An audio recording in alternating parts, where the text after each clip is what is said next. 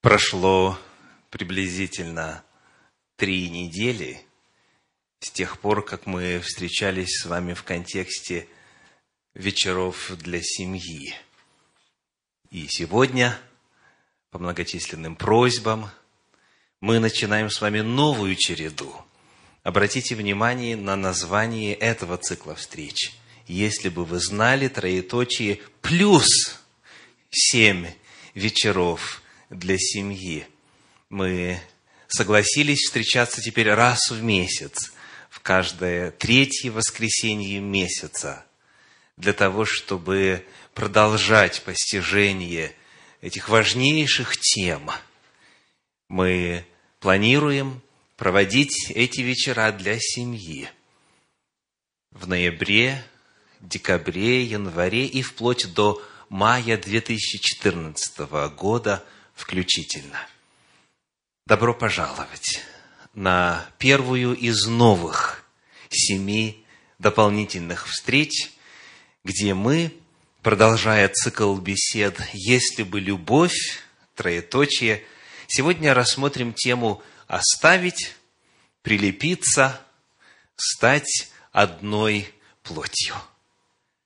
Вот что о начале семейной жизни и о том, как оставляют родителей для того, чтобы создать свою собственную семью, рассказывают поэты.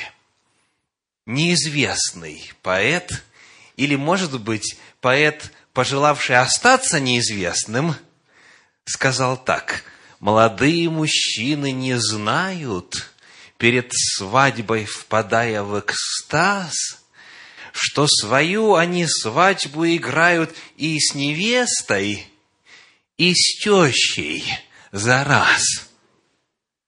Почему мир устроен так странно? Свадьба – это палитра из грез.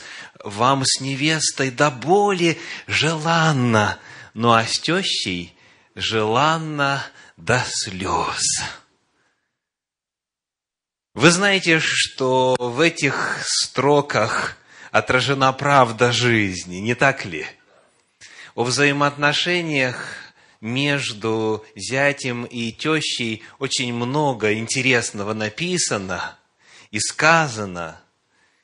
И вот эта проблема, которая поднимается в стихотворении, что женясь или выходя замуж, мы соединяем свою судьбу не только со своим мужем или женой, но сразу еще и с родственниками своего нового мужа или новой жены.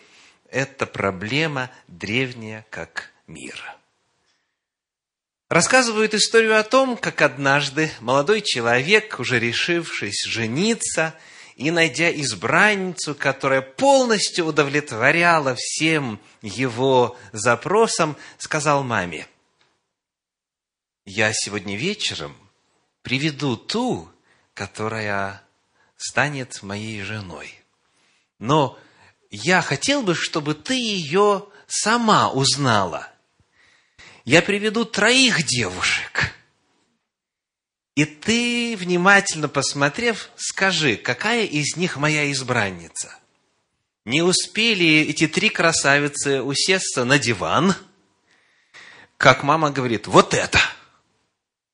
Молодой человек в шоке. В действительности это она. Но как ты узнала?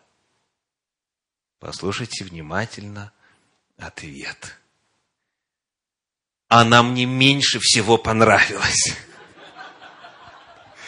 То есть уже изначально в сознании многих, кто отдает свое дитя, есть вот это ожидание, что не все будет ладно.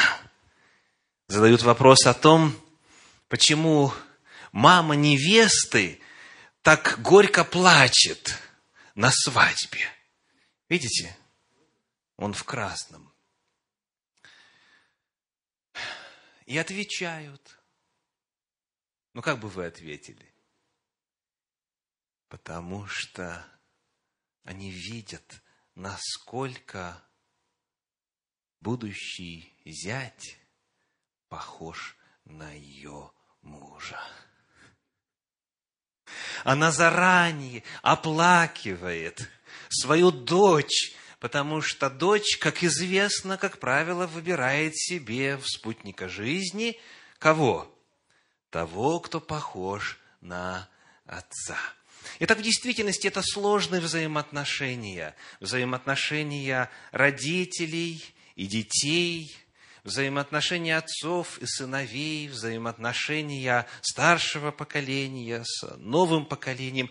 И вот сегодня, когда мы будем исследовать с вами тему, которая называется «Оставить», «Прилепиться», «Стать одной плотью», мы попытаемся заложить библейский фундамент для создания счастливой семьи. Итак, начинаем. Книга «Бытие», вторая глава, 24 стих. Это наш отрывочек для исследований сегодня. Книга «Бытие», вторая глава, стих 24. Сказано, «Потому оставит человек отца своего и мать свою, и прилепится к жене своей, и будут одна плоть». Вот формула счастливой семейной жизни. Мы здесь можем ясно различить три этапа, три условия. Первый. Необходимо оставить отца и мать. Второе. Необходимо прилепиться к своей жене, к своему мужу. И цель, и это третий этап, стать одной плотью. Оставить отца и мать, прилепиться и стать одной плотью. Это последовательные, идущие друг за другом шаги. И если первое не состоится, второе будет невозможным. И третье также. Если не сделать все, как велит Творец, в этой формуле, которую он установил еще до грехопадения, еще в Эдемском саду, тогда, к сожалению, не видать супружеского счастья. Но вот здесь нам очень важно отметить именно вот эту взаимосвязь и связность, и последовательность шагов. То есть, невозможно, чтобы состоялось оставление отца и матери и присоединении к избраннице или избраннику, если отец и мать с одной стороны и новый муж и жена с другой стороны не сотрудничают друг с другом. Скажите, что означает слово «push»? Что означает слово «pull»? Внизу перевод. Это надписи, которые в Соединенных Штатах Америки обыкновенно размещают где? На дверях. То есть, чтобы, подходя, мы не выглядели глупо – а чтобы сразу знали туда, от себя или на себя. Так вот, представьте себе ситуацию, что родители пул, они тянут, они притягивают, они хотят оставить рядышком своих детей, а дети что делают? Что делают? Что должны они делать?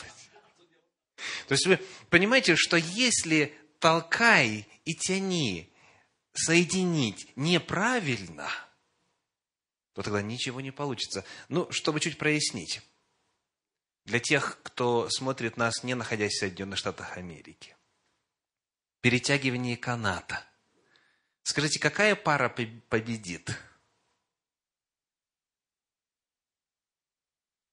Которая слева или которая справа?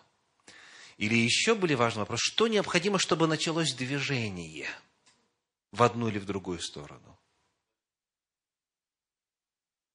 Удалить не получится.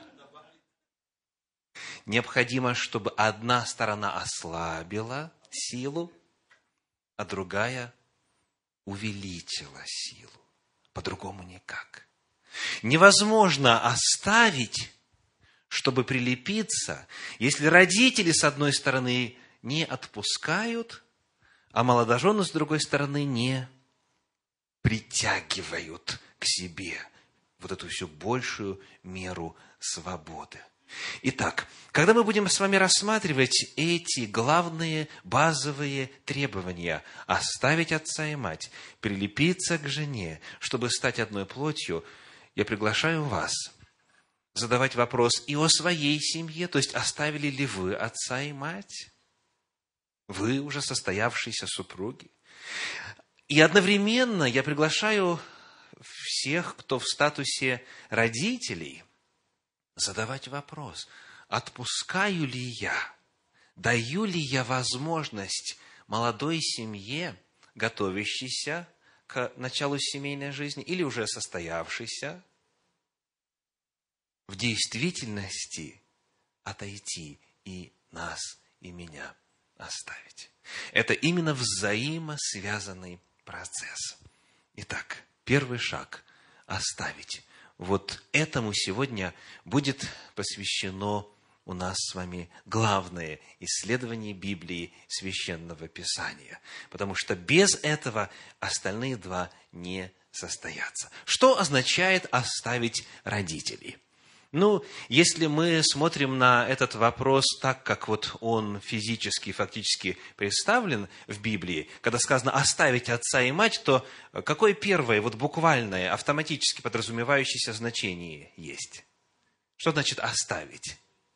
Значит, физически отделиться, физически отселиться, уйти из дома отца и матери.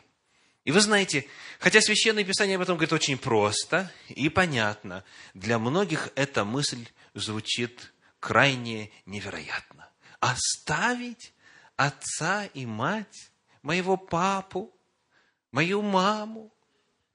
Может быть, вот там есть у них на чердачке маленькая коморочка, может быть, мы там поселимся – и уютно будет, и привычно. Жена моя быстро привыкнет к новым правилам. Или наоборот, мой муж ничего, смирится, как-то вот будет жить уже по правилам новой семьи. Оставить. Очень многим это трудно. Но тем не менее, это божественный императив. Чтобы семья состоялась, необходимо именно оставить, то есть отселиться. Есть ли у нас в Священном Писании соответствующие примеры? Тексты библейские мы будем смотреть с вами вот на этом экране. И я хочу почитать из книги «Бытие», 24 главы, 67 стих. Бытие, 24 глава, 67 стих. «И вел ее Исаак в шатер Сары, матери своей, и взял Ревеку, и она сделалась ему женою, и он возлюбил ее, и утешился Исаак в печали по матери своей». Вот начало новой семьи – у них не было возможности отселиться в соседний город, потому что жили они в шатрах, жили они семьей, родом, кланом, кругом враги, нужно было защищаться и так далее. Но даже в тех условиях, которые довольно сильно отличаются от современных, скажите, куда поселилась невеста? Куда поселилась невестка? Ввел ее Исаак в шатер Сары, матери своей. То есть Сара, напоминаю, на тот момент уже умерла. Шатер был свободный. Это отдельное жилье. И новая семья именно отселяется. Он ее туда поселяет, потом на ней женится, и потом к ней пробуждается у него любовь. То есть даже вот в тех условиях, когда возможности были ограничены, невозможно было сесть на самолет и улететь за 3-9 земель. Даже живя по соседству, все равно они жили как? Отдельно. И это чрезвычайно важно. Ну, кто-то скажет, это просто иллюстрация. Вот им так вздумалось, вот у них, может быть, были не очень близкие взаимоотношения с э, предками, и потому они так поселились. Что говорит закон? Что надо делать? То есть у нас есть правило оставить. А теперь еще чуть строже. Книга Второзакония, 24 глава, 5 стих. Второзаконие 24, 5. Если кто взял жену недавно – то пусть не идет на войну и ничего не должно возлагать на него. Пусть он остается свободен в доме своем в продолжении одного года и увеселяет жену свою, которую взял. Женщина, кому из вас нравится такая заповедь? Поднимите руку. Представляете, насколько Господь любит женщину? Он понимает, что для нее изменение семейного статуса влечет за собой гораздо больший и стресс, и целый ряд проблем, чем для мужчины. Так вот, оказывается, новоиспеченный жених призван в течение одного года ничем иным не заниматься, кроме как увеселять свою жену. И делает он это где? Кто обратил внимание на нужные нам слова? Сказано, что даже если нужно на войну идти, представляете? Это значит, враг грозит вообще всю страну уничтожить. Даже и тогда не трогайте его, он должен быть где? В своем доме. То есть, как только создается новая семья, она переселяется, она отселяется. Тогда в палатку, прошло время, и теперь уже народ живет а, оседлой жизнью, в домах, у него должен быть свой дом. Итак, мы находим, что императив оставить родителей, он демонстрируется на страницах Священного Писания неоднократно и имеет в виду именно это. Во-первых, физически оставить отца и мать. А что происходит на практике? Давайте сэкономим – говорят мудрые родители. Да, хорошая идея, соглашаются новый муж и жена. Мы поживем годик, другой и так далее, накопим. Потом как? Купим себе сразу же дворец. И вроде бы все логично, вроде бы все правильно, но часто бывает так, что потом некому покупать дворец. Потому что если Божья заповедь не исполняется, то тогда молодая семья не может сформироваться как отдельная ячейка общества, как говорят. Семья не может состояться, в принципе, они не могут стать единым целым, они не могут прилепиться друг к другу, потому что это невозможно сделать, продолжая жить по заповедям и принципам и правилам уже состоявшейся семьи. Как отмечает в своих лекциях, которые называются «Библейский портрет супружества», доктор Брюс Уилкинсон, когда создается новая семья, то тесть и теща не усыновляют зятя, и свекр, и свекровь не удочеряют невестку. Вместо одной большой семьи, instead of one happy family, говорит он, нужно создать two happy families. Две счастливых семьи. Потому что если этого не сделать, то и эта большая семья очень скоро может стать несчастной. Конечно же, есть исключения. Но правило остается правилом. Как вам нравится эта иллюстрация? теща – друг человека. Вы знаете, и такое бывает, и такое бывает. Но лично я, и убежден многие из вас, неоднократно в своей жизни видел конкретные, реальные семьи. Когда теща приезжала, чтобы помочь своей дочери, позаботиться о новорожденном младенце. И через год-полтора этой семьи уже не было потому что она все брала в свои руки, и уже налаженный определенный быт, определенные правила новой семьи, они все были втоптаны, и в конечном итоге семья распадалась. Или наоборот, или наоборот. Вот еще одна иллюстрация. Я и моя свекровь, говорит невестка, мы были счастливы на протяжении 20 лет – а потом мы встретили друг друга.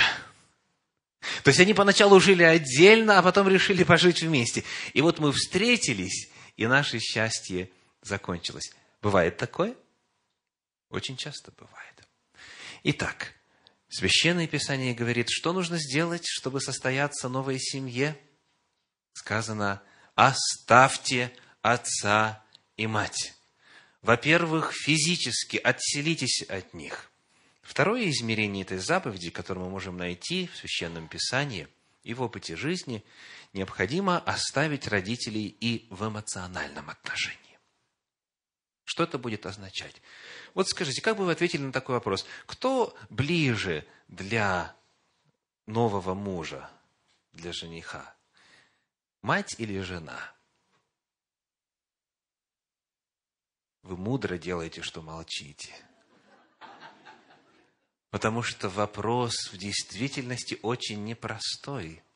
Кто ближе? В эмоциональном отношении. Кто роднее? Вот уже для того молодого человека, который соединил свою судьбу, свою жизнь со своей молодой женой. Вот один пример из Священного Писания, который показывает глубину этой проблемы. Книга Судей, 14 глава, 16 стих. Судей 14, 16. «И плакала жена Самсонова перед ним и говорила, «Ты ненавидишь меня и не любишь. Ты загадал загадку сынам народа моего, а мне не разгадаешь ее». И вот послушайте ответ молодого мужа. Он сказал ей, отцу моему и матери моей не, раска... не разгадал ее, и тебе ли разгадаю? Скажите, естественно ли ведет себя Самсон? Конечно. Это же моя мама, это же мой папа. Они меня вырастили, они меня народили – они мне жизнь дали, они в меня все вложили, конечно же, они мне ближе. А ты кто такая? Ты в моей жизни тут вот пару месяцев, а в этом случае там вообще пару дней, еще свадебный пир идет. И он говорит, ты никто. Вы слышите подтекст? Ты, ты никто. Если я отцу и матери не рассказал, то неужели я тебе расскажу? Неужели тебе расскажу? Состоялась ли у них совместная жизнь? Не состоялась. Конечно, там были и иные причины, но это отношение является крайне неверным. Вот почему. Евангелие от Матфея, 19 глава, стихи с 4 по 6. С 4 по 6.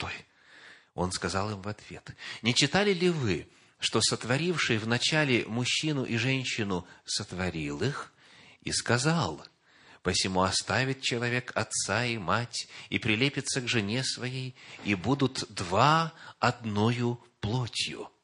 Так что они уже не двое, но одна плоть. Итак, что Бог сочетал, того человек да не разлучает. Ну и вот теперь простой вопрос. Скажите, кто есть одна плоть? Муж и его мама, муж и его папа, жена и ее мама, жена и ее папа. Да было время, когда муж и его мама были одной плотью. Когда? Давным-давно, когда он был у нее в утробе. Вот тогда они были одной плотью. Но сейчас, после того, как он созрел, как он соединил себя с избранницей, теперь она есть его плоть. И потому и относиться нужно точно так же. Не может быть ничего роднее, чем муж и жена. Родители и дети нигде и никогда не называются одной плотью.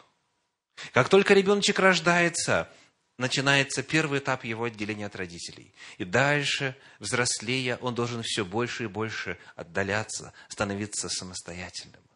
А вот когда происходит свадьба, начинается процесс соединения в одну плоть. И потому жена гораздо ближе, жена гораздо роднее, чем родители. Это воля Божья. Иисус Христос сказал, что Господь, сотворив мужчину и женщину, Он их соединил. И Он сказал, оставит отца и мать, прилепится к жене, и будут два одной плотью. Однажды мне пришлось слышать такую фразу. Молодой человек говорит, мать сменить нельзя. То есть она у тебя одна на всю жизнь, а жену не понравилось, нашел другую, это не понравилось, нашел третью. То есть он говорит, жена – это понятие переменное, а мать – это константа. Логично рассуждает. Ну, вроде бы логично, но неверно. Неверно. Потому что в Божьем замысле, когда он и она соединяются и становятся одной плотью, они неразъединимы. Этот союз нерасторжим. Бог их сочетал, Бог их соединил, Бог их сделал одним. И потому в эмоциональном отношении нужно именно так воспринимать свою избранницу, свою жену или своего мужа. Часто происходит, что молодые ссорятся, когда вот уже медовый месяц заканчивается, когда начинаются будни – и бывает, что какая-то размолвка происходит. Бывает она э, совершенно такая незначительная. И вот молодая жена говорит, все, я ухожу домой. Что она имеет в виду? Она имеет в виду к маме. Скажите, а где ее дом на самом деле? Вот здесь, где ссора произошла. То есть необходимо, чтобы радикально были все понятия пересмотрены. Домой значит к мужу, а к маме куда? В гости. Да, в гости. Но часто родители говорят, пожалуйста, не забывайте почитать отца и мать. Вы должны нас обязательно посещать по воскресеньям, и по вторникам, и по четвергам, и не забудьте в субботу обязательно на обед прийти. Необходимо и молодой паре, и родителям задать серьезный вопрос о том, состоялось ли вот это оставление. Ибо без него невозможно будет прилепиться и стать одной плотью. Что еще означает в Священном Писании фраза «оставить отца и мать. Мы уже выяснили, во-первых, физически, то есть отселиться, во-вторых, эмоционально считать теперь мужа и жену ближе, чем родителей, ибо они одна плоть. И в-третьих, Священное Писание открывает, необходимо отделиться духовно. Духовно. Что имеется в виду? К великому сожалению, в истории нашей земли имело место катастрофическое событие, которое называют грехопадением. И оно радикально изменило природу человека, изменило естество человека. И потому каждое новое поколение, оно вынуждено справляться, задавать вопрос о том багаже, который они унаследовали от своих предков от своих родителей. Давайте проясним это на материале Священного Писания. Книга «Бытие», пятая глава, первые три стиха. Бытие, пятая глава, первые три стиха. Вот родословие Адама. Когда Бог сотворил человека, по подобию Божию создал его. Мужчину и женщину сотворил их, и благословил их, и нарек им имя «человек» в день сотворения их. Сделаем паузу. Человек был сотворен как? По подобию Божию. Это Адам и Ева так были сотворены. А затем, как описывает третья глава книги Бытия, произошло грехопадение, произошло коренное изменение человеческой природы. В само естество человека грех поселился. И вот что происходит в следующем поколении. Адам жил 130 лет и родил сына Какого? По подобию своему, по образу своему. И нарек ему имя Сив. Дети уже рождаются по образу родителей. А образ родителей изначально, будучи образом Божьим, был очень сильно искажен, был растоптан грехом. И появилось то, что никогда изначально в Божьем плане не было. И потому Сив уже родился, вбирая в себя все греховные черты Адама и Евы, своих родителей. И так далее. И с каждым поколением количество ошибок в генетическом коде. И в каждом поколении количество, суммарное количество греха и предрасположенности к греху было все большим и большим. И потому, когда мы оставляем отца и мать, чтобы создать свою семью, мы призваны задать вопрос о том, все ли я могу от папы и мамы привнести в свою семью? Все ли я могу от горячо любимых, от почитаемых мною родителей, все ли я могу перенести? Что говорит Священное Писание? Книга пророка Иеремии, 14 глава, 20 стих. Иеремии 14, 20.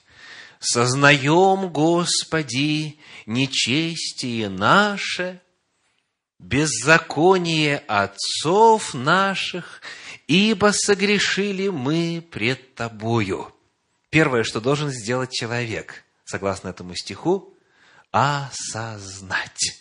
То есть нужно сесть и задуматься, и задать вопрос – что в жизни моих родителей и было грехом, что не соответствовало воле Божьей.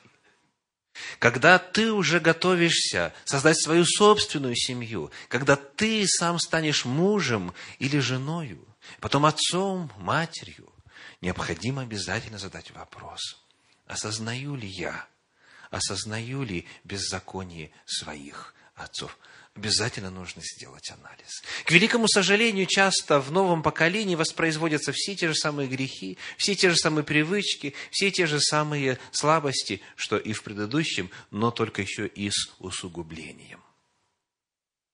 Вспомним путешествие хотя бы одного греха в истории семейств патриархов. Что сделал Авраам, когда пришел в Египет для того, чтобы ему было хорошо – он сказал так, давай мы договоримся с тобой, возлюбленная моя, что ты мне сестра. Ну, это можно назвать полуправда. Да? И в действительности ее взяли в гарем к фараону. Насколько мы знаем, еще дело не дошло до греха фактического, но уже за сам факт Фараон дал и верблюдов, и ослов, и служанок, и слуг, и серебра, и золота, и так далее, и так далее. Что происходит тогда, когда продолжается род патриархов, и вот Исаак, его возлюбленная Ревека, приходит в новое место. Что они делают? То же самое. Он говорит, это сестра моя. А это уже правда на сколько процентов? Если тут еще как-то полуправда, да, некоторые оправдывают э, патриарха Авраама, то здесь что?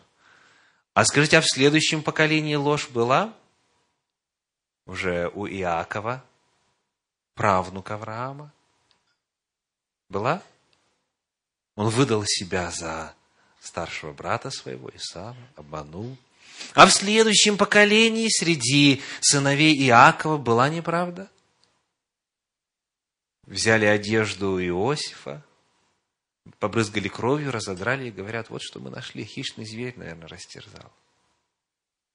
Неправда путешествует на протяжении четырех поколений. Если не задавать вопрос, а каковы беззакония, грехи моих родителей. Вот уже будучи зрелым, имея основания в Священном Писании и повеление оставить отца и мать, то тогда можно продолжать и усугублять грех из поколения в поколение. Потому давайте почитаем, что необходимо делать согласно Слову Божию в этом контексте. Книга Левит, 26 глава, стихи 39 и 40. 26 глава, 39 и 40. «А оставшиеся из вас исчахнут за свои беззакония в землях врагов ваших, и за беззакония отцов своих исчахнут. Тогда признаются они в беззаконии своем и в беззаконии отцов своих, как они совершали преступления против меня и шли против меня». Необходимо не только свои беззакония осознавать, но и беззакония отцов своих. И их необходимо не только осознавать, но что еще делать? Признаваться в этом. То есть говорить, да, в действительности в моем роду вот это заведено. Вот так вот мои предки поступали. И это грех, я осознаю, Господи. я исповедую, что вот мой род в этом виновен. Вот как это исполнялось в истории народа Божия. Книга Неемии, 9 глава, первые три стиха. Неемии, 9 глава, первые три стиха. В двадцать четвертый день этого месяца собрались все сыны Израилевы, постящиеся и во вретищах, и с пеплом на головах своих. И отделилось семя Израилева от всех инородных, и встали, и исповедовались во грехах своих и в преступлениях отцов своих и стояли на своем месте, и четверть дня читали из книги закона Господа, Бога своего, и четверть исповедовались и поклонялись Господу, Богу своему. Они читали закон, который есть мерило греха, который называет, что есть грех, что есть беззаконие, что есть неправда, что есть преступление. И во свете Божьего мерила они исповедовались во грехах своих и в беззакониях отцов своих. Потому, когда молодая семья начинает свой семейный путь, когда жених и невеста готовятся к тому, чтобы вступить в брак – они призваны, выполняя заповедь оставить отца и мать, сделать это и в духовном отношении, проанализировать, что соответствовало воле Божьей, а что нет. И все доброе, созидательное, верное, справедливое, что чисто, что есть добродетель и похвала, все это обязательно привнести в свою семью и усилить, и умножить, и развить – но все, что не соответствовало, необходимо осознать, назвать своим именем и от этого отказаться. К великому сожалению, если этого не сделать, то тогда из поколения в поколение будут умножаться грехи. И семья не сможет, новая семья не сможет достичь потенциала, который Господь для них в своей благости замыслил. Итак, исследуя тему «оставить», «прилепиться», «стать одной плотью», мы вновь повторяем тезис, что все эти шаги взаимосвязаны. И невозможно продвинуться на следующий, если не выполнено первое. В Библии оставить отца и мать означает, во-первых, оставить как? Физически, отселиться. Во-вторых, эмоционально. Не в том смысле, что перестать их любить или уважать и почитать, нет. Но в том смысле, что семьей своей, самым дорогим человеком для себя считать своего мужа, свою жену. И в-третьих, что это означает? Духовно. Оставить духовно. То, что не соответствует воле Божьей, необходимо осознать, исповедать и оставить. И вот теперь я хочу предложить вам посмотреть в этом отношении на жизнь Иисуса Христа. Иисус Христос в силу своей особой миссии Спасителя на земле не имел своей личной семьи, у него не было жены, не было детей. Но, тем не менее, он прожил 33 с половиной года – и он из младенца превратился в отрока, затем в зрелого мужчину, началось общественное служение. И в том, как он выстраивал взаимоотношения со своими родителями, содержится идеал исполнения Божьей воли. И для нас сегодня это будет нагляднейшей демонстрацией того, как следует решать вопросы во взаимоотношениях между родителями и детьми сегодня для обретения счастья. Итак, пример Иисуса Христа. Евангелие от Луки, вторая глава, стихи с 41 по 50. Вторая глава, с 41 по 50. Каждый год родители его ходили в Иерусалим на праздник Пасхи.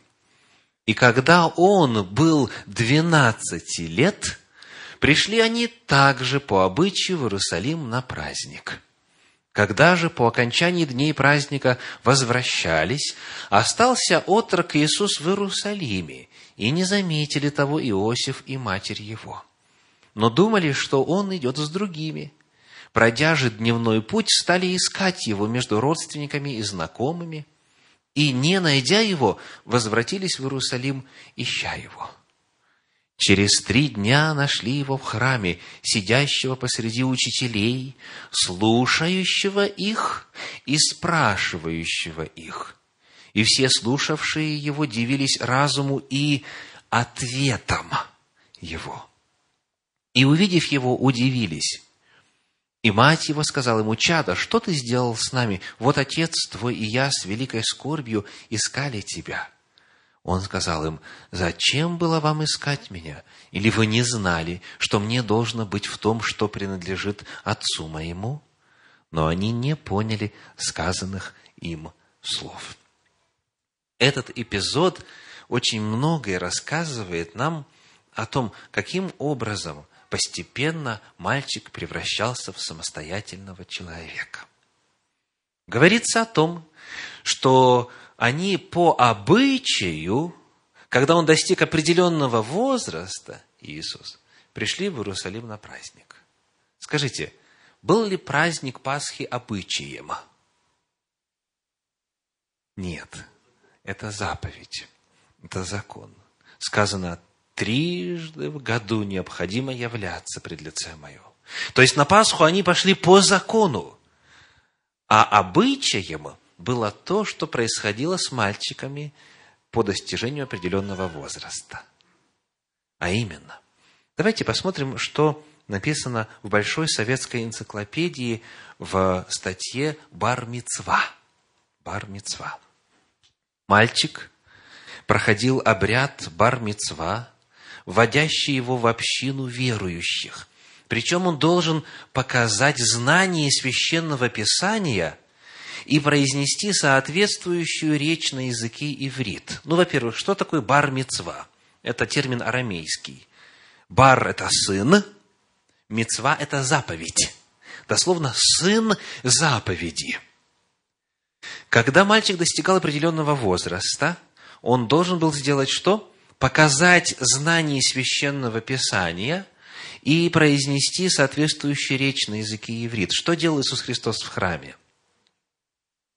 Он, сказано, слушал, он задавал вопросы и отвечал, и дивились разуму его и ответом его. Вот как раз в этом возрасте мальчики проходили обряд бармицву, частью которой была демонстрация знаний закона, частью которой была демонстрация того, насколько мальчик в действительности готов взять на себя теперь обязательства взрослой жизни и ответственности перед Богом в возрасте 12-13 лет.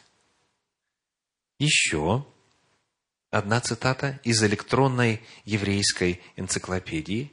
Отец мальчика вот во время этой церемонии произносит формулу «Благословен тот, который снял с меня ответственность за этого», то есть за сына. Что происходит во время бар-мицвы? Отец снимает с себя ответственность за сына в том, что касается исполнения заповедей. Представляете? И Иисус Христос прошел через эту церемонию. Он прошел через этот обряд. И прошел как? С честью. С честью. Еще со времен Моисея который был воспитан матерью и потом отдан во дворец фараона, и там сохранил свою веру и не отступил от Господа, в народе Божьем проводили особое служение, посвящение мальчика Богу, когда он достигал отрочества. То есть, уже в 13 лет, в 12-13 лет, ребенок считается в состоянии считается способным самостоятельно выполнять Божьи заповеди. И родители уже не несут ответственности за его выбор. Что касается его взаимоотношений с Богом. Что касается домашних дел и так далее. Помните, что произошло с Иисусом Христом? Сказано, вернулся и был в повиновении у них. Но что касается взаимоотношений с Богом, наступает личная ответственность. Для девочек то же самое. Батмицва дочь заповеди, сын заповеди и дочь заповеди. И слова Иисуса Христа, Он говорит, разве вы не знаете, что мне должно быть в том, что принадлежит Отцу моему? Что показывают? Он осознавал, что с этого момента у него теперь личная ответственность пред Богом, и он должен быть послушен голосу Божью. То есть, это показывает нам, что ребенка нужно в действительности готовить к самостоятельной, отдельной жизни. К великому сожалению, во многих семьях бывает так, что ему не только 13, ему 18, ему уже 25, а ему все мама велит, что надо делать. И мы рассматривали с вами на одном из вечеров пример Иакова, которому было 77 лет, и мама говорит, я тебе приказываю. Представляете? Что, естественно, крайне неверно, в особенности в том контексте, когда она его подталкивала на ложь на проклятие. То есть, если в семье об этом помнить, если помнить, что вот подойдет отрочество, нужно чуть-чуть отпустить ребеночка, дать ему больше самостоятельности, дать ему больше ответственности. Потом пройдет еще какое-то время, нужно еще больше. То тогда родители постепенно будут привыкать к мысли о том, что когда он или она заключат семейный союз, тогда не будет никакого синдрома пустого гнезда. А часто бывает так, что вот невеста стала женой, а мама и папа вдруг только обнаруживают, и им вот вечером того дня приходит мысль, а дочери-то у нас уже нет. И тут начинается. А правильно ли он к ней относится? А все ли там у них нормально? А как первая брачная ночь прошла? Знаете, об этом, конечно, трудно говорить ввиду деликатности вопроса, но мне пытались рассказывать мамы, мамы, о том, как вот у их дочерей прошла первая брачная ночь, для того, чтобы я повлиял на нового мужа, чтобы он к жене правильно относился. Вы себе можете представить? И это, естественно, было воспринято как со стороны матери? Как проявление любви, она наша моя доченька. Естественно. Я только вот всего 22 года назад родила. Итак, нужно родителям помнить, что есть определенные этапы взросления, и вот Иисус Христос, Его жизнь показывает, как это делается. Если это вдруг за одни сутки, за один вечер не получится, но нужно готовиться самому, готовить детей постепенно и в свое время отпускать их с благословением и спокойно. Дальше. Пришло время, и Иисус Христос начал совершать свое общественное служение. И вот был момент, который описан в третьей главе Евангелия от Марка, в стихах 20, 21 и далее с 31 по 35, который представляет собой описание еще одной вехи оставления. Читаем.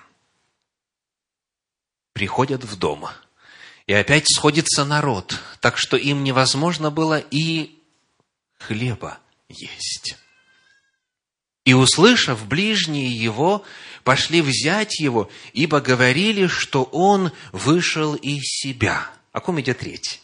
Об Иисусе Христе. Ближние его, семья его, говорят, он вышел из себя, надо его взять. Что это означает? Давайте посмотрим на современный перевод этого отрывочка, перевод Российского библейского общества гласит, они пришли, чтобы силой его увести, решив, что он сошел с ума. Представляете? То есть ближние его, семья его, они даже уже взрослого Иисуса Христа пытались контролировать. И дальше читаем стихи с 31 по 35. И пришли матерь и братья его, вот те самые ближние, которые упомянуты ранее, и, стоя вне дома, послали к нему звать его. Около него сидел народ, и сказали ему, вот матерь твоя и братья твои и сестры твои вне дома спрашивают тебя. И отвечал им, кто матерь моя и братья мои? И, обозрев сидящих вокруг себя, говорит, вот матерь моя и братья мои. Ибо кто будет исполнять волю Божью, тот мне брат и сестра и матерь. Некоторые критики Евангелий говорят, посмотрите на Иисуса Христа, как Он относится к своим близким. Не зря Он говорил, что враги человеку домашние его. Не зря он говорил, что нужно ненавидеть отца и мать. Не зря он говорил, кто не возненавидит отца или матери, недостоин меня. Он сам таким был. Он сам родителей ни во что ставил, да? То есть к нему пришли повидаться, а он что говорит? А у меня и нет ума. У меня нету матери и братьев и сестер. Вот вы, вот кто за мной следуете, кто меня с открытым ртом слушаете, вот вы и есть теперь моя семья. Об этом ли идет речь здесь? Нет, конечно. Они не пришли повидаться. Что они пришли делать? Силою взять его, потому что, говорят, мальчик сошел с ума, а мальчику уже 30 лет. То есть, представляете себе ситуацию, при которой взрослого человека пытаются вот так вот организовать, как будто он какой-то малолетний. Вот это, к сожалению, происходит часто. Но Иисус Христос дал очень корректный и правильный ответ.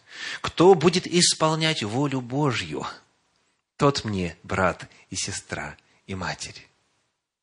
Не в том смысле, что он мать не любил и братьев не любил. Нет. Сейчас мы чуть больше об этом узнаем. А в том смысле, что если мать или отец или кто-либо из родственников, они превышают свои полномочия, то есть идут в разрез с волей Божьей, не соблюдают волю Божью, они не могут почитаться авторитетом вот в этом случае и в этот момент. То есть, когда кто-то посягает на молодую семью и пытается там управлять, вопреки воле Божьей, кто-то превышает свои полномочия, нужно устраниться – и попросить с уважением соблюдать дистанцию. Конечно, порой это делать очень сложно. И можно понять, и можно попытаться представить себе чувства близких, когда Христос это сказал. Но, тем не менее, Иисус был верен заповедям Божьим. Необходимо соблюдать дистанцию. И, наконец, рассматривая пример Иисуса Христа, мы обращаемся к 19 главе книги Евангелия от Иоанна и прочитаем стихи 26 и 27. 19 глава, стихи 26 и 27. Иисус, увидев матерь и ученика тут стоящего, которого любил, говорит матери своей, «Жено, се сын твой». Потом говорит ученику, «Се матерь твоя». И с этого времени ученик сей взял ее к себе. Это демонстрация исполнения пятой заповеди. Почитай отца и мать. Иисус Христос, находясь в агонии, пережив перед этим страшное время бичевания, оплевания, распятия, позора, когда уже сил никаких не было, он помнил о матери своей и попросил своего ученика, чтобы тот о ней позаботился. Иисус Христос продолжал уважать мать, продолжал почитать мать, но не позволял ей вмешиваться в те дела, которые ей были запрещены, когда она пыталась превысить свои полномочия. Вот как этот эпизод описывается в современном переводе Кулакова. Увидев мать свою, и возле нее ученика, которого особенно он любил, сказал Иисус матери, «Дорогая, теперь он твой сын». Потом добавил, обращаясь к ученику, «Вот мать твоя». Тогда взял ее тот ученик в дом к себе. И Иисус Христос и братьев своих любил. Одним из его первых слов после воскресения, несмотря на то, что братья его не верили в него, были такие, «Пойдите к братьям моим и скажите, что я буду ждать их в Галилее на той самой горе. И затем он встретился с ними, и они поверили в него. Иисус Христос демонстрирует для нас пример того, как медленно дети должны становиться все более и более самостоятельными. Вначале полная зависимость, потом взросление и духовно человек становится подотчетным только Богу, а потом наступает время, когда еще больше приходит самостоятельность.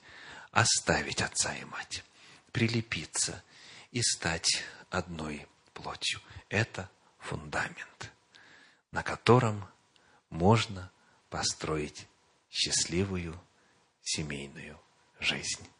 Да благословит Господь ваши семьи.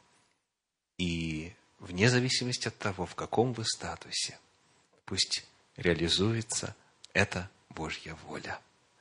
Аминь.